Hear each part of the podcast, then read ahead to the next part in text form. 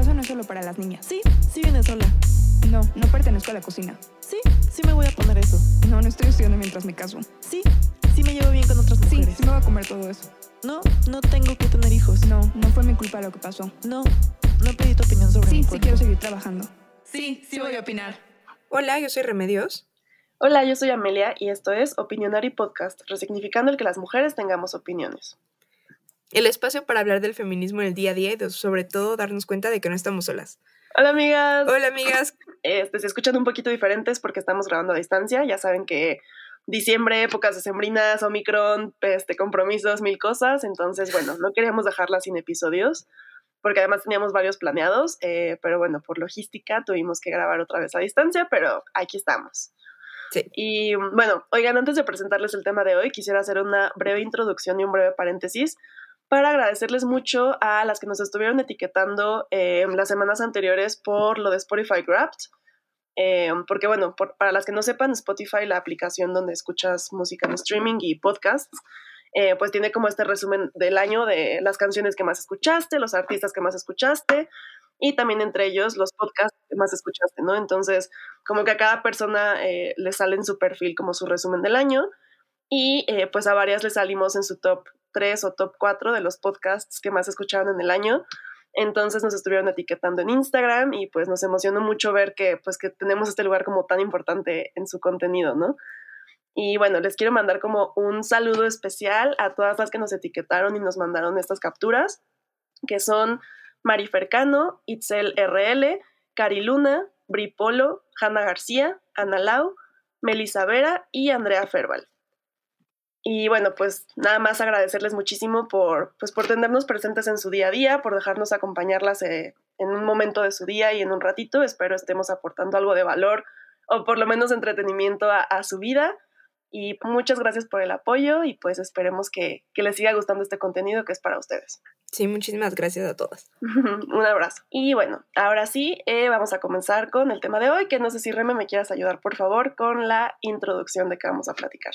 Bueno, eh, este es un tema que les debíamos definitivamente. em, la verdad es que sí nos dimos cuenta de que, o sea, si bien como que lo tienes más o menos, tienes una idea más o menos en general de las olas feministas y todo, es cierto que ya sentarte a revisarlo es un poco más complicado, sobre todo porque como es un movimiento social, eh, creo que es importante tomar en cuenta que no es, no es como muy claro, o sea, no es como una fecha así establecida en la que digas en tal momento empieza y en tal momento termina, eh, sino que son a final de cuentas como todas estas em, ¿cómo decirlo? Como instantes y cosas que van marcando ciertas, eh, ciertos movimientos y también que justo por eso hay cierto, o sea, como que más bien se habla de la ola en general, ¿no? O sea, se habla como de el movimiento en general, lo que se obtuvo, lo que se pedía además, pero no puede ser tan específica porque si bien vamos a hablar de las olas feministas y de ciertas como em, aspectos que tiene cada una de ellas y por qué se diferencian, no podemos ser como súper tajantes y decir solo se define como esto o solo se pedía esto.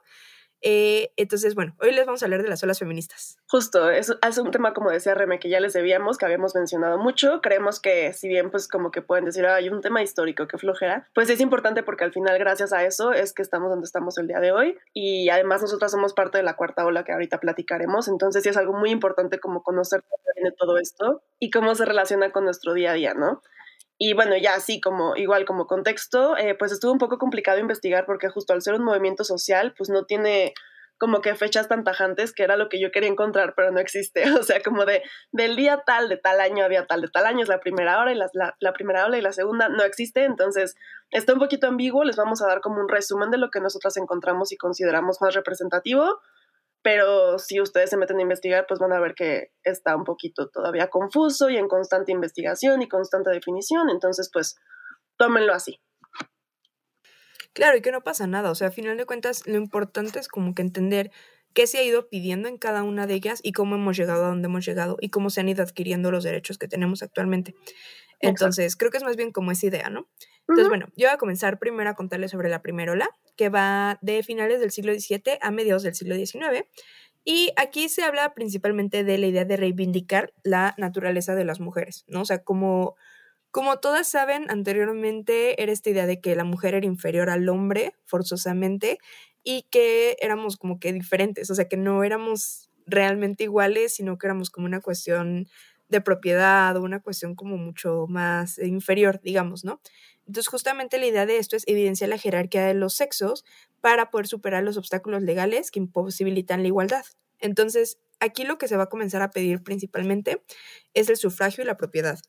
Y eh, la idea de que a final de cuentas pues somos igual al hombre, o sea, somos seres humanos, no es que dependamos del hombre, no somos animales parecidos al hombre, o sea, no, a final de cuentas somos exactamente lo mismo y por eso debemos tener los mismos derechos que el hombre.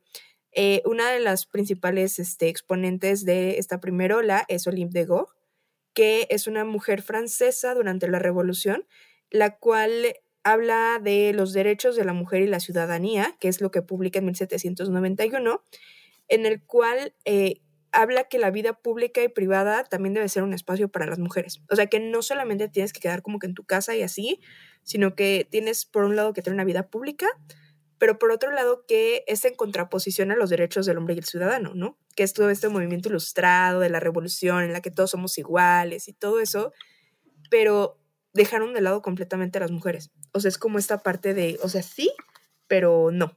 O sea, sí está como, ¿cómo decirlo? O sea, sí eres importante y todo, o sea, más bien, todos los hombres somos importantes y demás, pero solo los hombres, ¿no? Entonces ella es como lo que dice de que no, o sea, a ver, todos los hombres y las mujeres, no podemos solamente como que hablar de los hombres y también nosotros tenemos que tener derechos y todo. Ella trabajó por el sufragio, el derecho al trabajo, el derecho a la propiedad, el derecho a la educación y el derecho al divorcio. Y lo más triste de todo es que obviamente tuvo muchísimos problemas. Por esto, eh, de hecho, ella es nombrada como una mujer no natural, justamente porque buscaba cosas diferentes a lo que tenían que haber buscado las mujeres en esa época.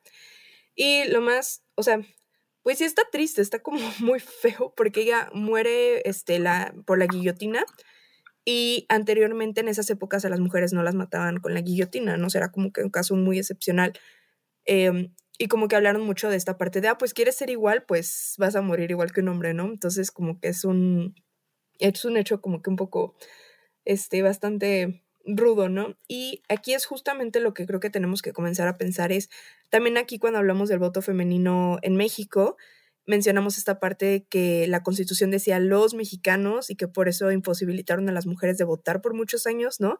Entonces es como esta idea que es de hecho muy moderna, pero tenemos que ver desde dónde viene de decir las leyes y todo como el sistema está construido alrededor del hombre, entonces como que todo el sistema capitalista y revolución y todo eh, siempre va a explotar como que a la mujer, por un lado, pero por otro lado está construido como con el centro es el hombre. Entonces las leyes están hechas por hombres para hombres, ¿no?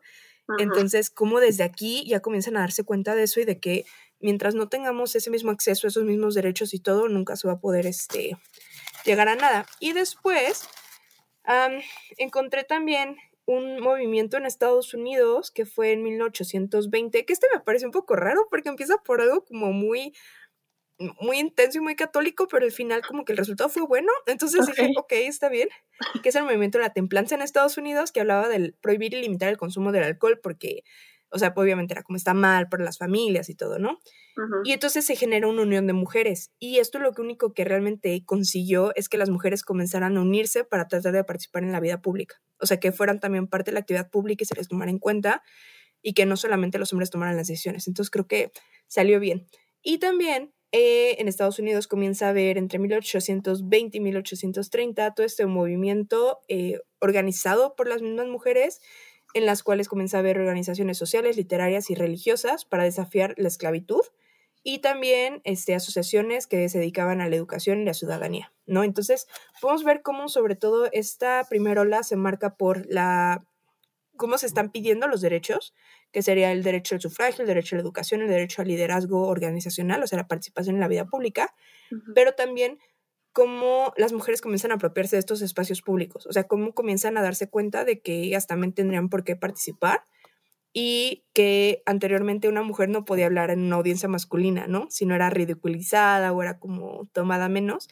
Y en este caso es como, no, o sea, a ver, también nosotras podemos participar y también nosotras podemos exigir. Entonces es ahí lo que comienza a sentar como esta base realmente de las mujeres debemos de tener los mismos derechos que el hombre y tenemos que exigirlos aparte, ¿no? Eh, ahí lo único que sí es importante resaltar es que si bien comienza a haber algunos otros movimientos, la mayoría los más fuertes, como podemos hablar de las sufragistas en su momento, eran mujeres, la verdad es que bastante bien acomodadas, privilegiadas, blancas, ¿no? Eh, porque todavía no se tomaban en cuenta estos otros factores. Entonces, es como el inicio, ¿no? Entonces, es la primera ola, como a grandes rasgos, ¿de qué se trata?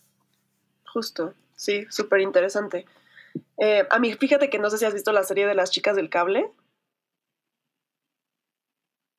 Pero bueno, justo, justo Sí. esa serie, ah, ok, justo esa serie a mí me recuerda mucho a esta primera ola, se me hace que es como a los finales, porque es en 1920, eh, pero no sé, justo como que siento que, que lo ilustra súper bien, o sea, como todo el tema del derecho al divorcio que mencionabas, o de las sufragistas, eh, todavía ni se podía hablar casi casi de como libertad sexual y demás, entonces, si la han visto, eh, eh, pues creo que justo con eso como que lo pueden imaginar mejor. Ahora, Claro, Em, o sea, yo- y, y- ah, Ay, perdón. No, está bien, dime, dime. O sea, y justamente, o sea, ni siquiera todavía estamos hablando tal cual de derechos como que sexuales ni nada. O sea, literalmente Sí, son los derechos más principales del mundo de decir, exacto, somos ciudadanas y nos merecemos propiedad, derecho al voto y ser escuchadas. O sea, ni siquiera estamos hablando ya de, de derechos más avanzados. Es como lo más básico de reconóceme mi humanidad, básicamente. Totalmente. Sí, pues bueno, justamente por eso evidentemente todavía faltaban muchas cosas por hacer y muchas guerras que luchar. Entonces, en la segunda ola feminista, eh, que se dice que aproximadamente empezó en 1960, pero pues ya les, o sea, como les comentábamos, pues no es un hecho porque hay muchos datos diferentes y se sigue moviendo. Eh, bueno, se dice que al igual que la primera ola, se desarrolló durante un periodo de reformas sociales y la segunda ola pues también fue parte eh, de estar como en medio de otros movimientos sociales y políticos. Eh, bueno, algo como muy característico y una representante de la segunda ola es la conocida eh, feminista francesa eh, Simone de Beauvoir. Ella publicó su libro El segundo sexo, que seguramente ubican, ya les hemos mencionado, en 1949, que pues durante los siguientes años se convirtió como en un bestseller y empezó a abrir como mucho la mente de mujeres en torno a qué era ser mujer, en torno a pues como el ser mujer era un constructo, todavía no como tangibilizado como tal, pero pues las diferencias entre sexo y género, etcétera, ¿no? Entonces como que por ahí empezó a armar un poquito de, revolución, digamos, en la mente de las mujeres. Y después, eh, la escritora feminista estadounidense que también ya hemos mencionado, Betty Friedan, ayudó a encender esta segunda ola feminista con su libro La mística femenina, publicado en 1963 eh, que en este hablaba pues más como de la frustración que ella sentía al ser ama de casa, en una época en la que las mujeres pues justo como que otra vez habían sido relegadas a solo estar en su casa, solo dedicarse como a cuestiones del hogar y demás, pero pues empezaban a sentirse muy frustradas, este, empezaban a volverse alcohólicas y, y cosas así como consecuencia de este sistema que las volvía como a segregar a, a un, como a un lugar en la sociedad, ¿no? Eh, y bueno, a, a raíz de estos dos libros y seguramente muchas otras cosas, eh, pues las mujeres de clase media de todo el país comenzaron a organizarse para defender la igualdad social y política de las mujeres. Pero como mencionaba Reme, pues es importante identificar que una vez más, este fue como también un poco un privilegio de las mujeres blancas de clase media que pues tenían como, eh, pues sí, privilegios para dedicarse a este tipo de, cosas y de movimientos sociales, ¿no? Eh, después, el mismo año de la publicación de la mística femenina, el presidente John F. Kennedy promulgó la ley de igualdad salarial en Estados Unidos en 1963 y con esta nueva legislación se estipulaba que las mujeres ya no se les podría pagar menos que a los hombres por realizar un trabajo comparable en el mismo puesto. Esta ley fue el resultado de un grupo de mujeres de la Casa Blanca, liderado por la activista laboral Esther Peterson. Y bueno, eh, por otro lado, también se dice que la segunda ola fue en la que se comenzó a luchar por estos derechos que mencionábamos, eh, que tienen que ver con la sexualidad, con la apropiación de tu propio cuerpo, bueno, valga la redundancia. Eh, también pues empezaron a tener más debates sobre el papel de la mujer en la familia, en el trabajo, se logran varios derechos reproductivos y también se empieza a hablar del derecho a no reproducirse, obviamente. También algo muy interesante de la segunda ola es que se dice que surgen tres tendencias de pensamiento-acción, o sea, como tres ramas feministas. Una de ellas es el feminismo liberal, que define la situación de la mujer como una desigualdad, no como una opresión. La representante de esta ola, pues por, digo, de este grupo, es Betty Friedan, justo con el libro de la mística femenina, ¿no? Como que tiene un poco este enfoque.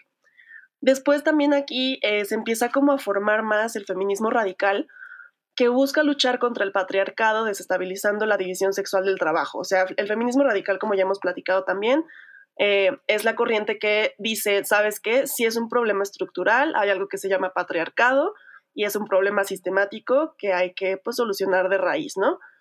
Em, una de las aportaciones más significativas de esta tendencia también es la organización de los grupos de autoconciencia, que significa que las mujeres se juntaban como a reflexionar y muchas veces en secreto, y eh, pues empezaban a, pensar en el qué significaba el existir de la mujer como categoría política y sujeto de derechos, no como una esencia, a diferencia del feminismo liberal, que sí sigue, sigue o seguía pensando que el ser mujer como que estaba un poco intrínseco.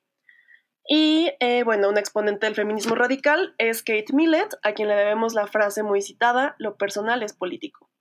Y por otro lado, y por último, también se caracteriza por haber creado eh, la segunda ola, la rama del feminismo de la diferencia, que es aquel que busca rescatar y valorar lo considerado femenino para que en efecto ser mujer sea hermoso que me pareció muy interesante porque yo no sabía que se llamaba así Está hermoso, esta corriente. Sí.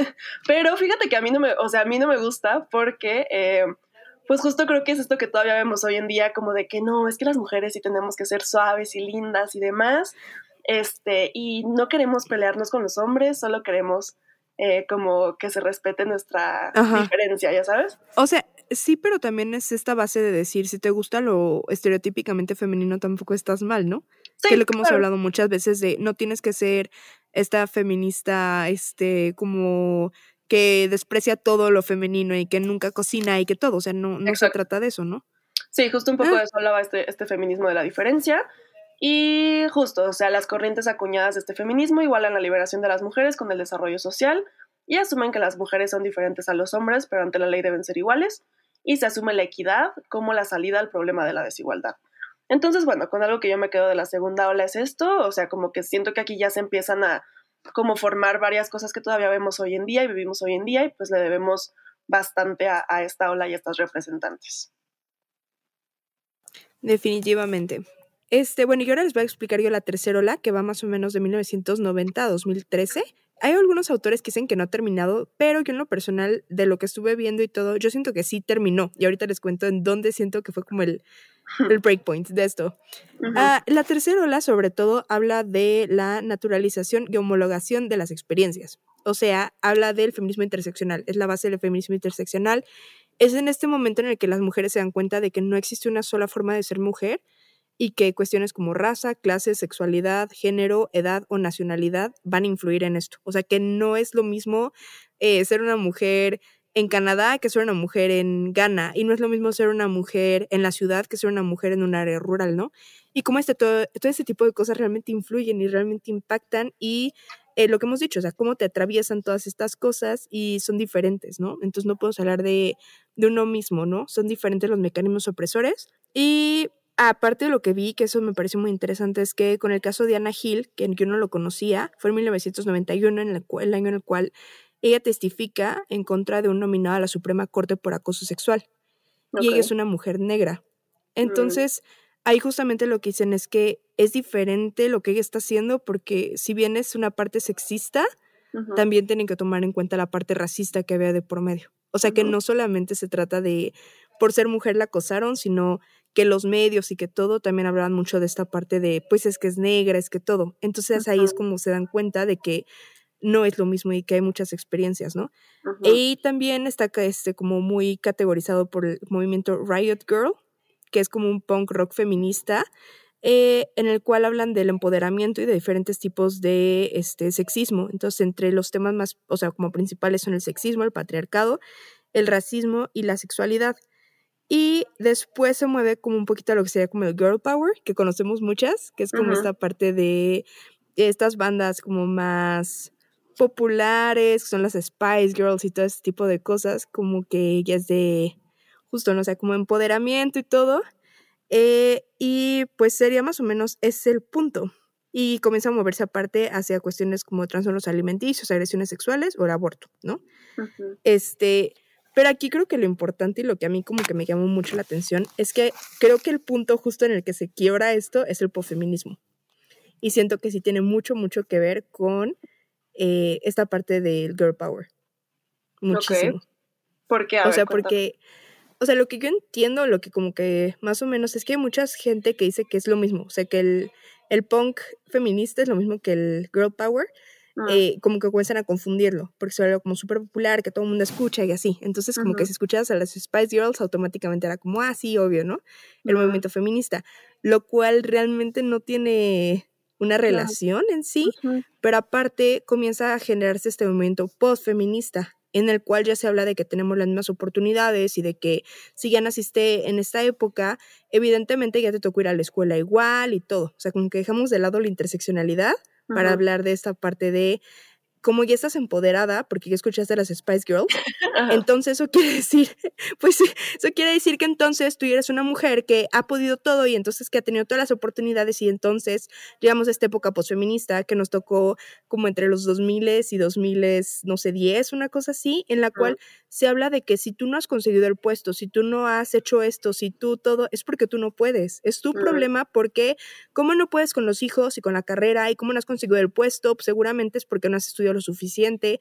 Esa es la mentira del posfeminismo y creo que ahí es donde hasta donde llega la tercera ola. O sea, para mí es muy claro el decir fue en ese punto en el que decían, ya eres sexualmente libre, eh, tienes derecho a educarte y a especializarte y todo, entonces ya no hay nada que te oprima y si no lo consigues es tu culpa, ¿no? Y aparte dejamos de hablar de esta cuestión también este como sexual, o sea, como que justificamos y comienzan muchas actrices en entrevistas y todo a justificar este trato misógino, estas preguntas este, de índole sexual y todo. Y entonces creo que es lo que realmente termina con la tercera ola. Para mí es como muy evidente. Y es hasta este momento, que ya ahorita nos va a contar Ame, cuando comienza la cuarta ola, ¿no? O sea, que sí es este cambio otra vez de mentalidad, porque ya no es comprarse esta mentira del posfeminismo de ya el feminismo hizo lo que tenía que hacer, todo está perfecto. Sí, que aparte es un discurso bastante machista, ¿no? Porque solo he escuchado de hombres que hoy en día dicen como, ay, pues es que ya tienen todo, ya somos iguales, no sé qué piden, no sé de es qué se súper quejan. machista, pero o sea, lo que Sí. voy es como que en los noventas y los dos miles era, no era machista, realmente era como la normalidad, digamos, era lo aceptado. Sí, por el feminismo. Qué loco. Exacto. Pues no, pues entonces ya con toda razón me queda súper clara la diferencia entre la tercera y la cuarta ola y la necesidad de esta cuarta ola, ¿no? Que efectivamente en los datos yo encontré, pues algunas fuentes dicen que empieza en 1980, pero pues no, como que más bien viene apenas de los 90 eh, y está vigente, ¿no? Es la que en la que estamos pues formando parte o intentando formar parte de. Y bueno, las características eh, como muy generales de esta cuarta ola que la distinguen son, por ejemplo, el activismo online, o sea, obviamente en estos últimos, pues en esta última década de, de la cuarta ola es cuando está la fuerza del Internet en su máximo esplendor, entonces pues esto es algo súper diferente al resto de las olas. También algo que me pareció interesante, que es una conclusión a la que yo llegué, no es un dato y no sé si esté bien, es que yo creo que las otras olas también como que estaban sucediendo en diferentes momentos en cada país o en cada lugar del mundo, ¿no? O sea, a lo mejor la primera empieza, no sé, en Europa y unos años después como que también esa misma primera empieza en América y después a lo mejor en lugares y demás, ¿no? Y por eso se extiende tanto tiempo, Sí, tantos claro. siglos y como que no sabes bien dónde empieza y dónde acaba. Sin embargo, en esta cuarta ola también No, gracias... aparte por eso, por ejemplo, Dime, dime. lo que dices es, o sea, por ejemplo, la cuestión de los derechos, justamente por eso lo vamos, vamos viendo gradualmente, ¿no? O sea, es como en tal país le dieron el derecho al voto en tal fecha, y en tal país en tal fecha, y en tal país tuvieron propiedad en tal fecha y todo. Eso es muy cierto, o sea, como que es mucho más, eh, como hay menos inmediatez, como que se llevó mucho más tiempo. Exacto. Y justo creo que en la cuarta ola algo que está muy diferente es que pues tenemos mucha más comunicación. O sea, en México sabemos lo que está pasando en Estados Unidos o en el otro extremo del planeta y entonces como que las cosas pasan más simultáneamente.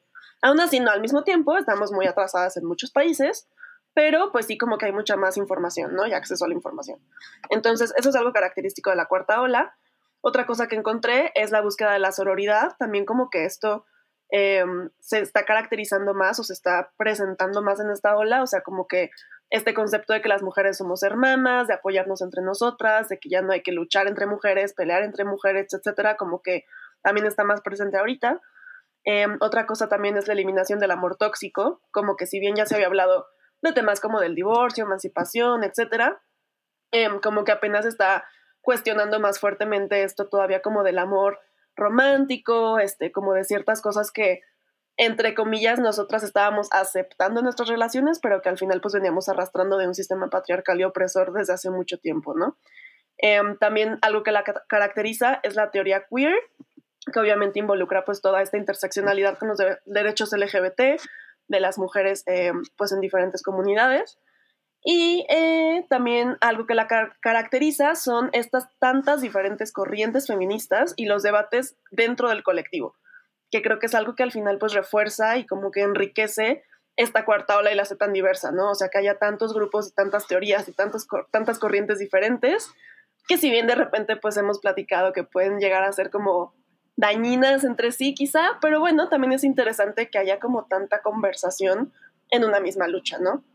Y bueno, em, también encontré un poco que se asemeja mucho a la tercera, por lo que comentaba Reme, sin embargo, sí tiene una característica también de interseccionalidad, porque esta es la primera vez que em, varias luchas terminan siendo parte de una sola.